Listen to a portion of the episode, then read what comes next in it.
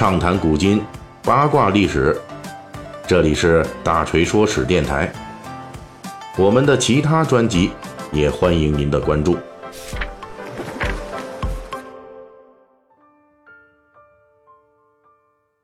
随着当下热播电视剧《如懿传》播放到大结局，咱们大锤说史从热播剧《延禧攻略》就开始的清朝后宫系列啊，也走到了终点站。咱们说的这个终点站可不是那个最后那个终点，而是中间的这个终点，也就是呢，咱们只是暂时告一段落。那么作为这个中段的节目，本期我们要介绍的一位同学呢，是贯穿在《如懿传》《延禧攻略》中的大人物、大角色，这就是《如懿传》中由周迅扮演的，《延禧攻略》中由佘诗曼扮演的同一个皇后。也就是历史上的乾隆皇上的第二任皇后那拉氏。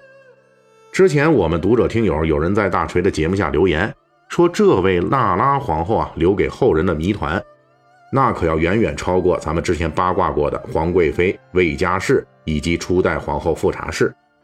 确实，这位乾隆皇上的继任皇后，在历史上留下了诸多谜团。比如，这位继后那拉氏到底是出身于乌拉那拉氏还是辉发那拉氏？这个到现在还没有统一结论。根据清朝正史的记载，她是清朝左领那尔部之女，在雍正年间就成了未来乾隆皇帝弘历的侧福晋。到了乾隆登基之后的第二年，被册封为贤妃，此后过了八年，晋升为贵妃。乾隆十三年。富察皇后去世之后，那拉氏两年之内先晋皇贵妃，然后又被册立为皇后，统领六宫，母仪天下。这一年，那拉氏三十二岁。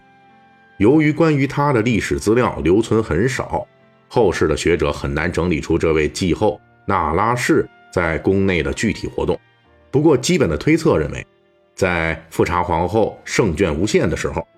那拉氏应该是属于靠边站的，这一时期她也没有生育子嗣，她能在富察氏去世后继任皇后，多少有那么一点论资排辈、按部就班的意思。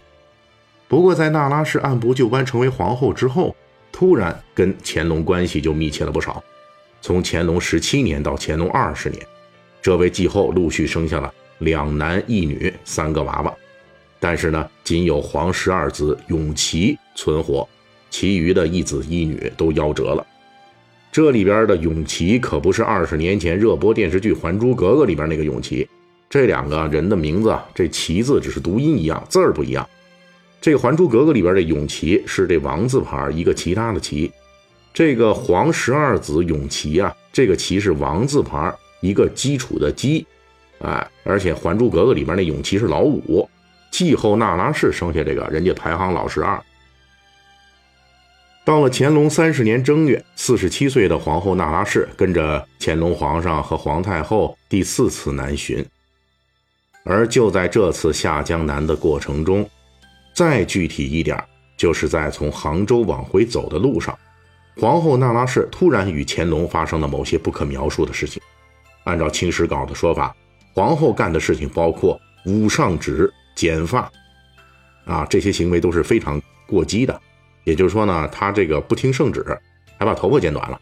这剪发是满族习俗里边极为禁忌的一件事儿，男的都留长发大辫子了，比之前的违背皇帝旨意那还要严重。这说明皇后跟皇帝那是彻底的撕逼闹掰了。后世的我们可以在保留至今的文献资料中看到当时乾隆皇帝对此事的评论，在亲笔朱批里边。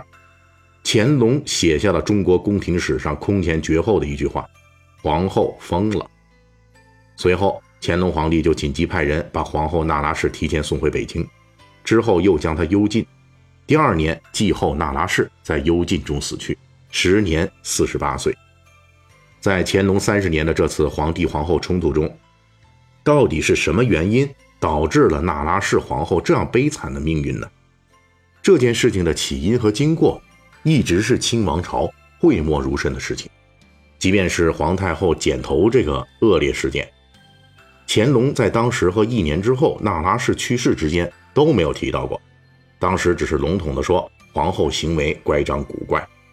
要到十二年之后，乾隆才旧事重提，说起在乾隆十三年的那次下江南的冲突中，皇后剪了头发。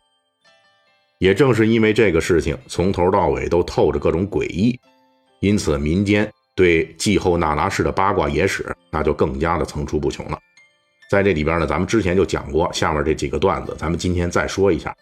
比如说，在这个清末明初的时候，比较正常的说法是，乾隆三十年下江南，皇帝要微服私访上岸玩儿，哎，皇后那拉氏进谏阻止，也就是规劝。可是不知道怎么着呢，这规劝来规劝去，皇后那拉氏情绪就激动了，最后自个儿控制不住自个儿，开始抽风了，然后皇帝就把那拉氏送回北京了。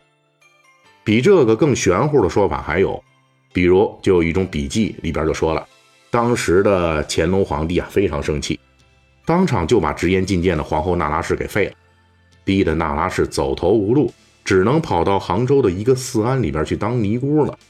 此后，那拉氏再也没回北京，就流落民间了。一年之后病死北京的说法，那只是清王朝欲盖弥彰。当然了，这种宫闱秘闻流传到民间的野史版本啊，自然也少不了那些更离谱、更少儿不宜的版本。比如清末民初就有野史笔记说，当时乾隆皇上下江南啊，其实就是采花问柳去了。到了地方呢。派人下船问当地官员，第一句话那就是一句振聋发聩的古代名言：“此地有妓女否？”然后就是召集了本地排名 top 十的这个妓女登船伺候皇上喝花酒玩乐。这一系列举动啊，极大的刺激了隔壁船上的皇后那拉氏。那拉氏气了一晚上睡不着觉，就觉得自己母仪天下，还比不上这本地的妓女，最终急火攻心。抄起一把剪子，就把自己头发给剪断了，这就叫做伤心欲绝，一刀两断。了解咱们之前节目这个富察皇后死亡之谜这段的，大家都一定知道。在看到这一段故事的时候，您肯定会发现，这个那拉氏断发的故事情节，跟富察皇后因为乾隆招妓而死的桥段非常相似，基本属于同一套路。由此可见。作为野史传说，这类说法多少是有一些经不起推敲的地方。从历史角度来说，皇后那拉氏的剪发动机确实是一个谜团。有人说她是《延禧攻略》佘诗曼的那种爱之深、恨之切的动机，也有人说她是《如懿传》里边周迅的那种哀莫大于心死的动机，还有人说她是觉得自己作为富察皇后的继任者，始终却争不过死人富察氏在皇上心中的位置。最终忧郁痴狂。其实呢，历史上的皇后那拉氏有一样确定超过富察皇后，这就是关于她的剪发这个传说的诞生和传播速度，那是远远超过了富察皇后的绯闻生死传说。在历史上，皇后那拉氏去世不过六七年，当事人乾隆皇帝还活蹦乱跳的年月里，民间就已经开始流传关于皇后那拉氏被废的各种传说了。比如当时就有人说，乾隆皇帝下江南看上了民女某某某，准备把她立为妃嫔。皇后那拉氏因妒生恨，啊，羡慕嫉妒恨呐，甚至不惜以剪掉头发来反对乾隆的纳妃行为。从这个野史传说的异乎寻常的诞生速度来分析，咱们估计啊，当时听说过这件事儿的清朝人跟咱们现代人一样。对皇后那拉氏剪发这个事儿，也是纳着闷儿想不明白呢。本期大锤就跟您聊到这儿，喜欢听您可以给我打个赏。